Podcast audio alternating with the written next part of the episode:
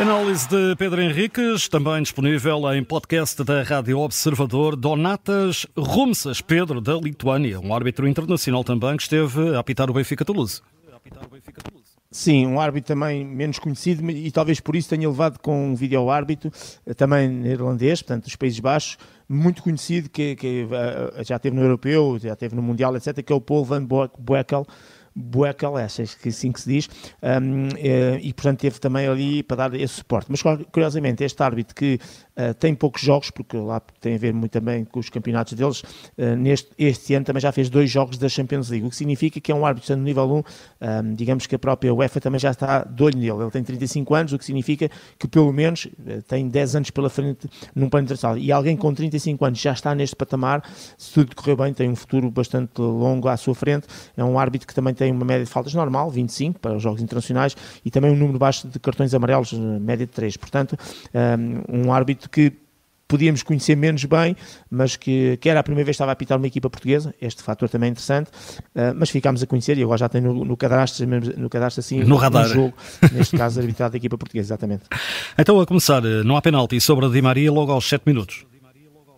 Não, o Di Maria força um bocadinho a passagem sobre o Diarra, é um facto que há ali um contacto com o braço, também ao nível do joelho, um, e com, em movimento normal fico com essa ideia que realmente ele forçou, depois cai, o árbitro diz claramente, até com um sorriso na, na, cara, que não, o Di Maria olhou para ele, também sorriu, digamos que aceitou de tal maneira que se também alguma dúvida tivéssemos, não quer dizer que é a reação do jogador seja tudo, mas enfim, deu para entender, um jogador sobretudo com essa experiência, ele se tivesse mesmo sofrido falta, ele teria protestado de outra maneira e não sorrido em relação à decisão que foi correta da parte da equipa de arbitragem. Entretanto, outra situação é um, um qualquer penalti aos 28, eh, braço de Miquel Desler.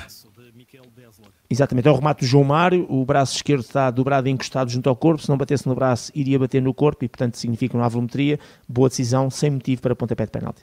Outra decisão, cartão amarelo para Spearings.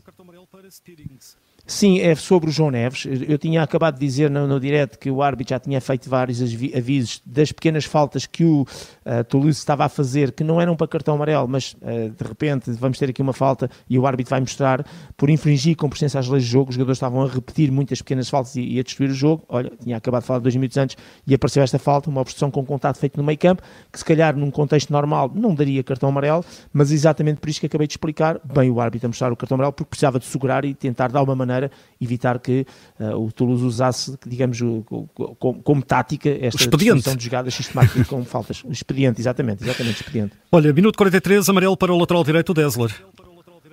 Sim, é sobre o João Mar, no meio campo defensivo do Benfica, uma entrada dura, negligente e o árbitro bem apuxado do respectivo cartão amarelo. Passemos então à segunda parte, também aqui um lance de carreiras, não há penalti, de carreiras, eh, carreiras ao minuto 51.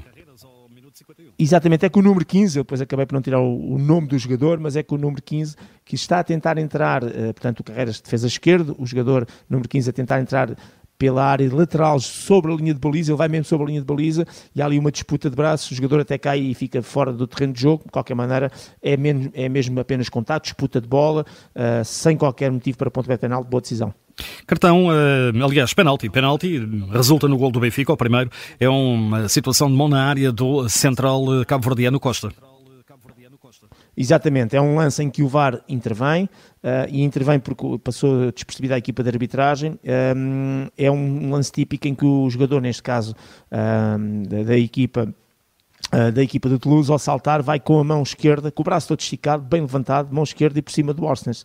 Portanto, o Orsens uh, que iria disputar a bola de cabeça, de repente tem um braço meio metro acima da cabeça dele a tirar-lhe a bola com a mão. Uh, isto, em primeiro lugar, um jogador que salta não estica o braço acima da cabeça, no limite poderá saltar com os braços ao longo, digamos, paralelos aos ombros, no máximo. Portanto, ao colocares a mão, ao colocar a mão naquela posição, não é uma posição normal nem natural, e este é um dos fatores importantes. Ganha claramente volumetria, neste caso não é para os lados, mas é para cima, uh, e acaba por jogar deliberadamente a bola com a mão. E, portanto, este, este pontapé de penalti é muito bem visto por parte do vídeo árbitro e, e o árbitro depois de ir ao monitor também não teve quaisquer dúvidas e bem assinalado esta, esta, esta infração. Já para além do minuto 90, o Benfica estava empatado no calor do jogo e há aqui uma confusão, chega para lá entre o finlandês certo. Skita e o Kokshu.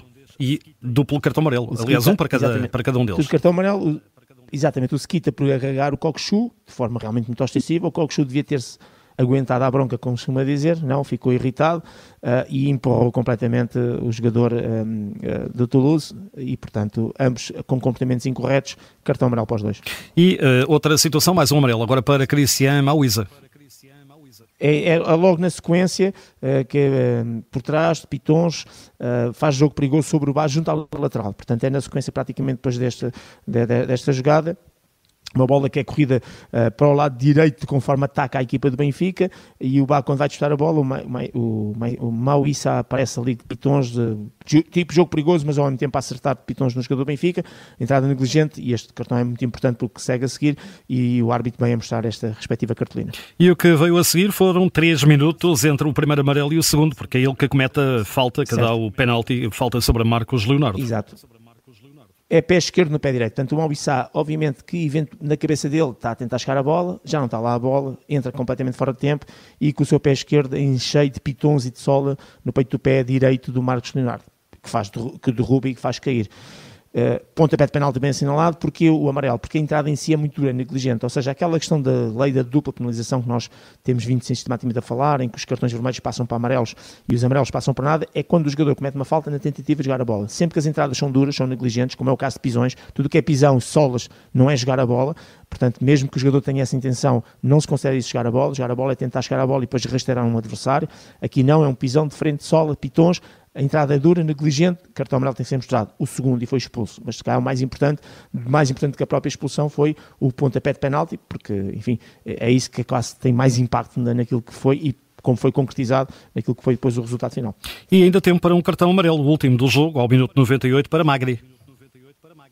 Sim, é na sequência disto tudo, porque entanto uh, estamos já, já passado 5 minutos, marcar o penalti, o VAR confirmar, etc. Deu, deu outro, uh, mais conf... como tu dizes, deu o granel, deu, não é? Deu, deu granel e, portanto, há ali protesto e isso aparece como na sequência de protestos. Claro que depois eu não coloquei aqui uh, para nós, uh, mas uh, não é tão assim relevante e importante. O próprio, quando terminou o jogo, houve mais amarelos e o, um dos mais relevantes foi o treinador, que foi claramente em direção. Primeiro foi-se pegar ali com o Di Maria, ou pelo menos teve conversa com o Di Maria, e depois foi direto ao árbitro. E o árbitro, assim que ele se aproximou, deu-lhe o respectivo cartão amarelo. Um, não sei se a irritação tem a ver com os dois pen, ou com o penalti que foi assinalado, que foi bem assinalado.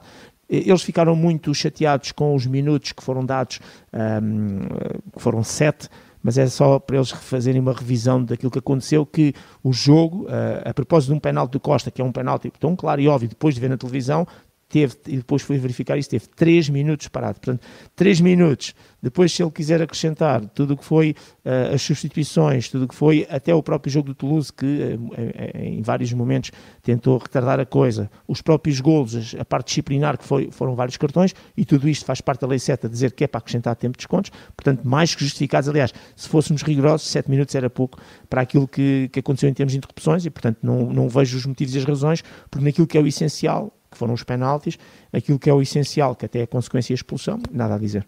Então que nota também, parece-me positiva para Donatas Rumsas. Exatamente.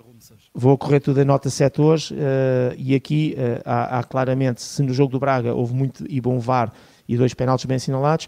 Aqui há também dois uh, penaltis muito bem assinalados e que são decisivos, porque o Benfica ganha 2-1 e ganha com dois penaltis, e portanto era importantíssimo que a arbitragem tivesse acertado nisso. E na sequência disto também a expulsão, que não, não deixa qualquer dúvida, porque os dois amarelos que levam o Maio a ser expulso também são claros e inequívocos, e portanto, uh, digamos que as decisões principais foram corretas por parte da equipa de arbitragem. Portanto, uma nota 7 para o árbitro que esteve no estádio da Luz, um árbitro da Lituânia, dada pelo Pedro Henriques. Uh, para o Sem Falta, que fica disponível lá em podcast. Pedro, eh, quanto a nós, até ao fim de semana. Até ao fim de semana. Boa noite. Obrigado. Grande abraço.